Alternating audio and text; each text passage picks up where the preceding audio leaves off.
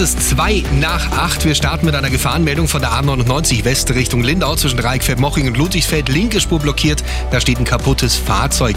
Dann aber einen Pannenlaster im Allacher Tunnel auf der A99 West Richtung Lindau. Rechte Spur und Standspur sind gesperrt. Deshalb hier Stau. Vier Kilometer ab Dreieckfeld-Moching. Sie verlieren rund 50 Minuten. Dann geht's auf die A92 Deggendorf Richtung München zwischen Unterschleißheim und Dreieckfeld-Moching.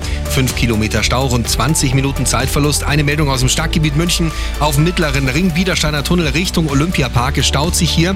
Kurz vom Petrel-Tunnel steht nämlich ein Pannenfahrzeug auf der linken Spur. Ansonsten noch der übliche Berufsverkehr in München auf dem mittleren Ring. Kommen's gut an. Der Verkehr wird präsentiert von der Automark. Ihr BMW und Mini-Partner in Leim und Trudering. Automark, weil ich mein Auto mag. Das sind die aktuellsten Blitzer in München und der